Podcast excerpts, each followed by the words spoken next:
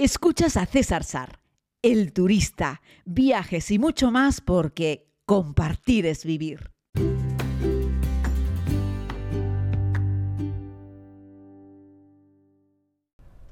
Saludos a todas y a todos. Vamos con un nuevo podcast intentando responder una de las preguntas que más veces me formula la comunidad, sobre todo cuando tenemos la oportunidad de compartir un tiempo eh, juntos, en directo, privado. Me preguntáis un montón de veces, oye César, eh, ¿hay algún lugar del mundo en el que tú vivirías? Creo que en algún podcast en el pasado hemos hablado un poquitito de esto y me quiero mojar de una manera definitiva. Ojo, que esto no sirva para hacer creer que es el mejor lugar del mundo.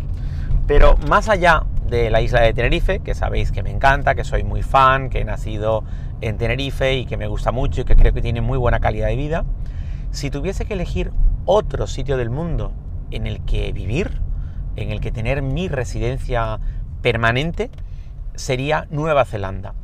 El principal inconveniente que tiene Nueva Zelanda es que está lejísimos de todo.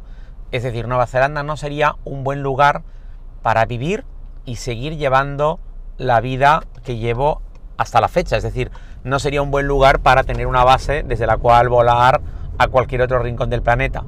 Está muy al sur del hemisferio sur. Sabéis que más del 75% de la población del planeta vive en el hemisferio norte. Así es que la inmensa mayoría de los países del mundo están también en el hemisferio norte. Así es que lo ideal para dedicarte a viajar por el mundo es vivir en el hemisferio norte de una forma práctica. Nueva Zelanda sería para mí un buen sitio para vivir si no viviese en Canarias y si no me dedicase a viajar. ¿Por qué Nueva Zelanda y no Australia, por ejemplo? Aunque ahora les hablaré de los parabienes de Nueva Zelanda. Fundamentalmente, aunque la cultura es bastante parecida, bastante similar, Nueva Zelanda tiene mejor clima que Australia y además Nueva Zelanda, Isla Norte, Isla Sur, es un lugar más pequeño, un lugar más recogido, más condensado. En Nueva Zelanda tenemos playas del estilo polinésico que son impresionantes, son playas preciosas de arena blanca de infarto. Tiene algunos de los paisajes más bonitos del mundo, tiene un montón de pueblecitos que te daría casi igual un pueblo que otro, me daría casi igual vivir en la isla sur que en la isla norte, y me daría casi igual vivir, ya te digo, en una ciudad pequeña, que tampoco tiene ciudades grandes, o en un pueblo grande, me daría prácticamente lo mismo, mientras tuviese los servicios necesarios. Así es que Nueva Zelanda es un buen sitio. Primer mundo, buen desarrollo social, gran desarrollo económico, muy buena calidad de vida, seguridad jurídica, seguridad económica, eh, seguridad sanitaria, tienen hospitales magníficos. Ya les digo, el único pero sería la conectividad. Si te gustan las actividades al aire libre, como es mi caso, el sitio es perfecto. En Nueva Zelanda siempre hay un río en el que hacer kayak, piragüismo, es un lugar fantástico para hacer surf, es un lugar fantástico para hacer submarinismo, hay volcanes, hay aguas termales, hay bosques, hay animales, hay naturaleza, hay, en fin, hay un poco de todo lo que pudieses necesitar si no eres un urbanita, si te gusta la naturaleza, unas carreteras en un estado envidiable, bibliotecas públicas, actividades eh, públicas para los ciudadanos, eh, en fin, hay un, muy, hay un gran ambiente de comunidad, eh, en ese sentido está muy muy bien. Hombre, se pagan un tocho de impuestos, no es nada barato vivir ahí, no estoy poniendo en la balanza dónde viviría si lo que quiero es ahorrar dinero. Nueva Zelanda no es el caso, pero suponiendo que mi nivel de vida me permitiese pagar una residencia en Nueva Zelanda, más concretamente, si mi nivel de vida me permitiese elegir en qué rincón del mundo vivir porque pudiese pagármelo con holgura, no se trata de vivir en Nueva Zelanda eh, pasando penurias, no se trata de vivir en Nueva Zelanda teniendo dos empleos o teniendo que dedicarme a algún trabajo muy sufrido que me supusiese demasiadas horas. Es decir, si pudiese vivir en Nueva Zelanda con una vida de clase media, media alta, como la que tengo en España, yo viviría en Nueva Zelanda. Si no viviese y no quisiese vivir en Canarias o en España. Insisto, mi primera opción es Canarias eh, dentro de España o España, aunque no fuese Canarias, pero ya te digo que dentro de España donde mejor se vive es en Canarias. Si tuviese que elegir un país del extranjero donde vivir, viviría, y lo, y lo pudiese bajar, viviría en Nueva Zelanda. El pero es que en invierno hace bastante frío, aunque es soportable, no es Noruega. Y el pero es que para dedicarme a viajar, que es lo que hago, Nueva Zelanda no me vale. Estoy a mucho dinero y a muchas horas de avión del resto del planeta. Así es que no me sirve. Pero me podría valer perfectamente para montar mi panadería en un posible retiro y, vender buen pan a los kiwis, a los neozelandeses, que seguro que lo pagarían y tienen dinero para pagarlo, aunque allí también comen buen pan, ¿eh? Pero sería montar una panadería de panes por el mundo y retirarme en Nueva Zelanda, comprarme, al igual que hacen ellos, una pequeña caravana y tener mi pequeña casita terrera. Los meses fríos, pues estoy en la casita terrera eh, atendiendo mi panadería. En los meses cálidos me dedico a recorrer Isla Sur e Isla Norte con esa caravancita y dejaría la panadería a cargo de las personas que trabajarían para mí allí.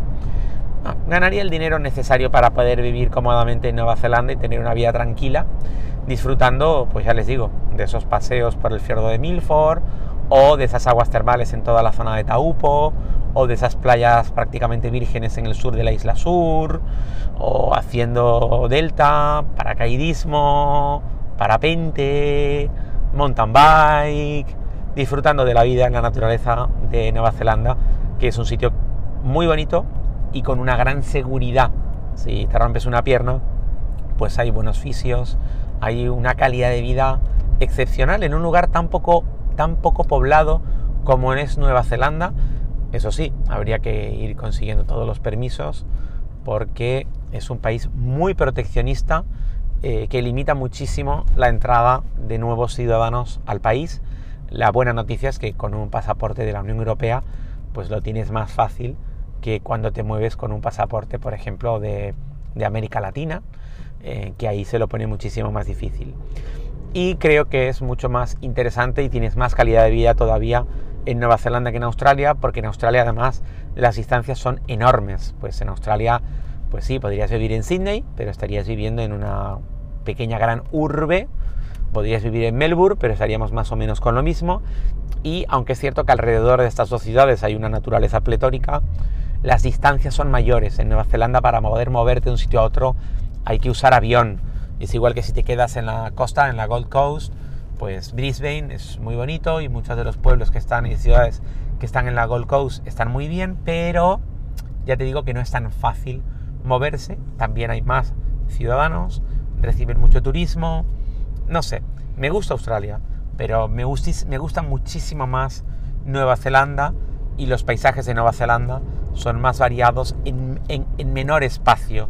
Eh, Nueva Zelanda es un país que, como les he dicho, te la recorres con una caravana perfectamente en 20 días, haciendo buena parte de la isla sur y de la isla norte, y la disfrutas sin, sin ningún problema.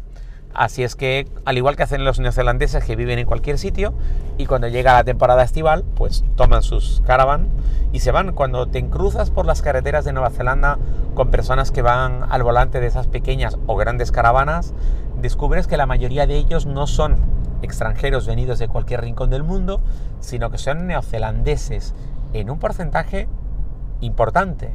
Neozelandeses. Por eso también cuando caminas conduces por sus carreteras, atraviesas sus pueblos, te das cuenta que muchos de ellos tienen su casita terrera con su coche, con su utilitario, y al lado, aparcado en un cobertizo, tienen su caravana, su, pequeña furgo o su gran caravana, incluso hay buses adaptados, camiones adaptados, que son propiedad de ellos y los usan para moverse en los meses de verano por su propio país, por Isla Norte e Isla Sur. Así es que si eres amante como yo de este tipo de viajes, vivir en un país que la escapada está pensada para que tomes un vehículo adaptado y te dediques a dormir frente a una catarata o junto a un lago en un parque nacional, respetando todas las normas y las condiciones de las que les he hablado en algunos podcasts, pues es un pequeño paraíso sabiendo que no estás, yo qué sé, en Jamaica, con un clima más duro, con una inseguridad alta, sin tantas garantías ni jurídicas ni económicas y por supuesto con unos niveles de delincuencia pues, pues mucho mayores. ¿no? Así es que quería mojarme con, con este podcast, iba a decir breve, estamos ya en los, en los 10 minutos. Inicialmente estos podcasts eran todos de 10 minutos, aunque últimamente me he ido siempre a, no sé, 15, 17, 21 minutos. Pero quería mojarme. La respuesta, ¿en qué lugar del mundo viviría el turista si no quisiese vivir en Canarias o en algún otro sitio de España? La respuesta es en Nueva Zelanda. Los motivos te los acabo de explicar. Espero haber aclarado tus dudas. Muchísimas gracias por seguir este podcast y volvemos mañana.